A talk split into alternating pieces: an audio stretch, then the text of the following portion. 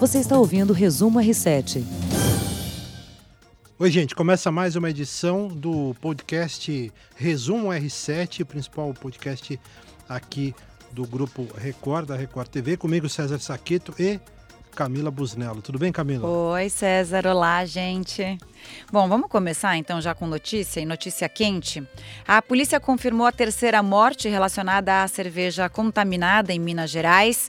É mais um homem. Esse é, tem 89 anos. Ele era de Belo Horizonte, estava internado há vários dias. A polícia trata todos esses casos como suspeitos de intoxicação por uma substância tóxica e até que o laudo final seja concluído e eles tenham certeza de que realmente é isso mesmo. O prazo é de 30 dias, outras duas mortes por intoxicação já foram confirmadas e uma quarta morte de uma mulher da cidade de Pompéu está sendo investigada, até a gente tinha noticiado aqui. O Ministério da Agricultura confirmou que a água usada na produção da cerveja estava contaminada. Um caos total, né, Cezinha? Total. E a cervejaria continua interditada, né? Vale lembrar, a própria direção de marketing do grupo, da empresa, já tinha pedido para que as pessoas não consumam os produtos, né? Até que essa crise seja esclarecida. Bom, foi divulgado agora há pouco um estudo sobre a dificuldade de transporte nas grandes cidades e São Paulo lidera esse ranking. Os trabalhadores mais pobres têm muita dificuldade para chegar ao trabalho. Uma pessoa de baixa renda tem nove vezes menos chances de conseguir um emprego perto de casa. Ou seja, quanto mais renda tem a pessoa, mais perto ela consegue morar do trabalho. É uma tristeza isso. É, infelizmente. É algo que tinha que ser invertido. Né? Exatamente. É, enquanto no Rio, por exemplo, o problema é menor, porque as pessoas mais pobres não moram tão longe do centro da cidade, por exemplo. É, então essa pesquisa é do IPEA, foi divulgada hoje e é super importante, porque mostra realmente como as pessoas sofrem para chegar ao trabalho, né? Eles fazem um ranking da desigualdade em relação à dificuldade no transporte, às dificuldades que a pessoa tem para chegar ao trabalho. Aqui em São Paulo, realmente, né? Assim, nossa cidade, nosso estado é muito grande, então as pessoas mais pobres elas moram em lugares mais afastados e demoram muito, muito para chegar ao trabalho. É, e já houve por parte da prefeitura aqui em São Paulo no passado, né, a tentativa de se criar polos regionais, né, para você descentralizar o trabalho, fazer com que as pessoas trabalhem em locais mais próximos de casa. Mas é muito difícil, né? Nem toda atividade eh, você pode fazer esse tipo de descentralização, enfim. Não é algo tão fácil assim, né? Fora, só mais um comentário, a qualidade do nosso transporte, né? Que deixa muito a desejar. A gente sonha com uma qualidade melhor aí de metrô, de ônibus. É, deveria ser tudo muito mais fácil e deveria funcionar muito melhor do que, do que a gente tem hoje. Né? Sem dúvida. Bom, no Rio Grande do Sul, as vendas de carne caíram 20%. A solução tem sido congelar a carne, esperando o preço baixar por lá.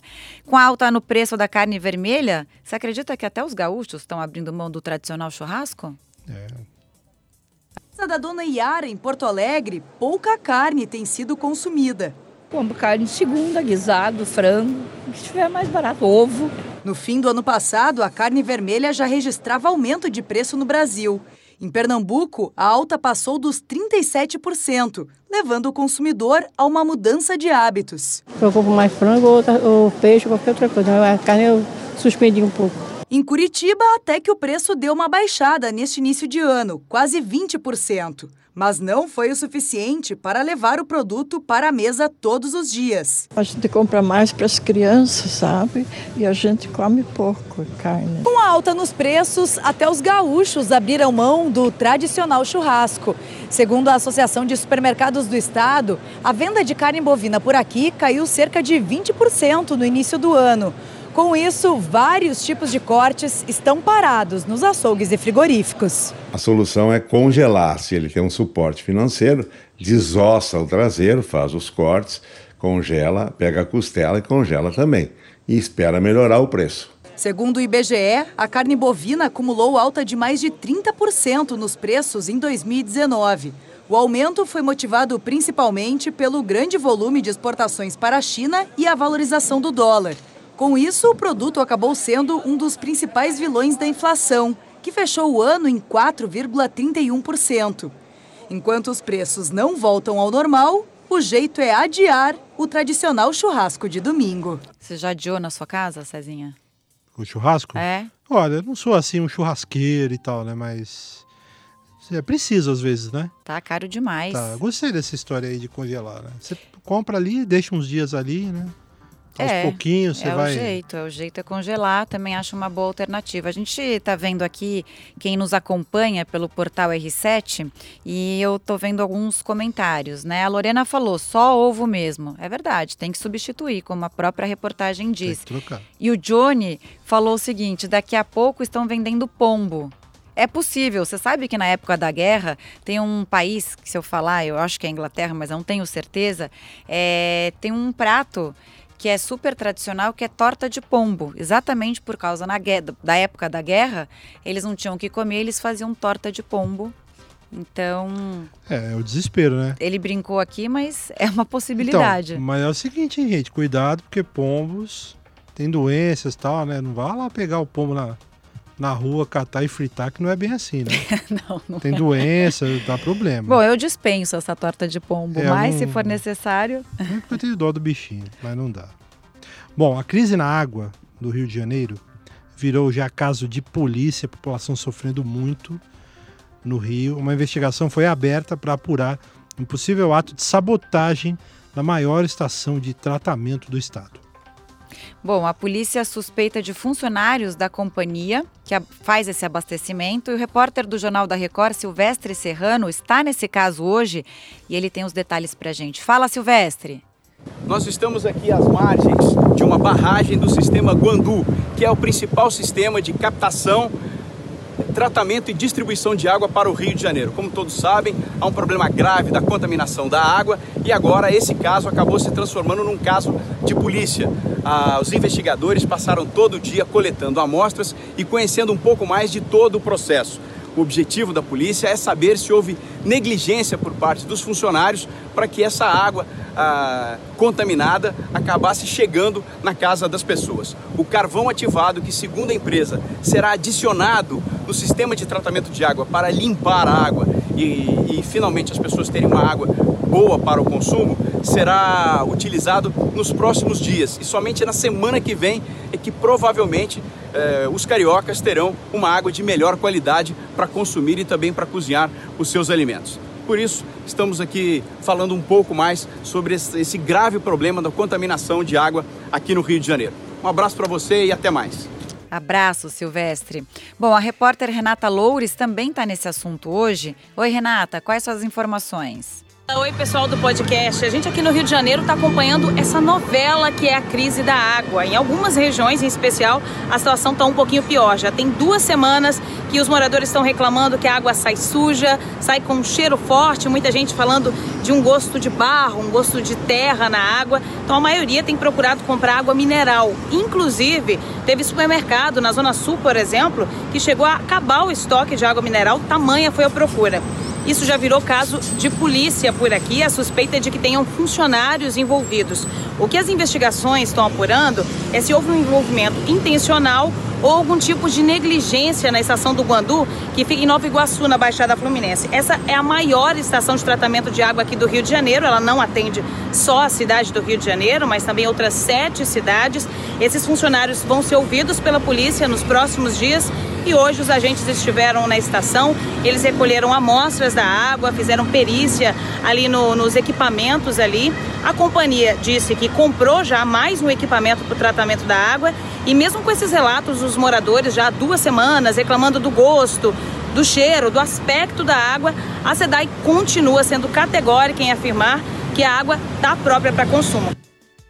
Tá certo. Como disse a Renata, hoje os agentes coletaram amostras e fizeram perícia nos equipamentos da estação que abastece a capital fluminense e outras sete cidades. A SEDAI anunciou a compra de um novo equipamento para tratar a água. A população reclama de água suja, com gosto e também odor, né? cheiro ruim. Mas a empresa confirmou que a água eh, está própria para consumo. Há controvérsias, né? Muitos técnicos estão dizendo que não, que enquanto a água estiver saindo turva, não é para usar, né? Aqui o Vilani, estou vendo outros, outros comentários, ele está falando o seguinte: quem tem dinheiro pode comprar água mineral e quem não tem o povo sofre. É verdade, a água mineral está super cara lá na região, como disse a Renata Loures. E também o que eu acho é o seguinte: o objetivo dessa investigação é entender se houve sabotagem ou se a água teve a alteração por causas naturais. Falam em algas na represa.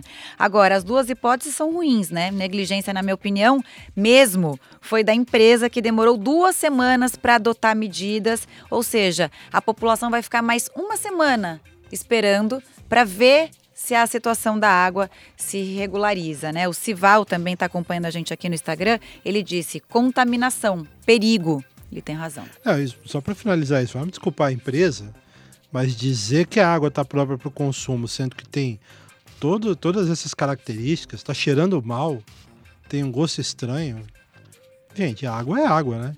A água não tem que ter gosto nem cheiro, vai. Exatamente, a gente se aprende tem, na escola então, isso, né? O que, que é água, exatamente. né? Incolor, não pode ter cheiro. Inodora. Exato. Senão, é. Se tem alguma coisa, acho que, né? Tá estranho, só acho. Isso aí. O que mais, Camila? Bom, o principal jornal canadense diz que Harry e Meghan não são bem-vindos no Canadá. Você acredita? a publicação Canadá, que é tão é, aberto. Tão, é aberto para frente, né? A publicação defende que enquanto o casal carregar o título de membros sêniores da família real, eles não podem chamar o Canadá de lar. Triste, não gostei dessa notícia. É. Eles já estão sofrendo pressão da rainha, pressão dos ingleses, agora o Canadá falou isso, né? Esse jornal, que é publicado em cinco cidades canadenses, é o mais popular do país e defende a ideia que enquanto eles fizerem parte da monarquia, eles deveriam reinar a uma distância, como é a tradição estabelecida entre o, Reino Unido e o Canadá. Eles respeitam muito a tradição, né? É, tá aí a, a, a explicação para isso. É.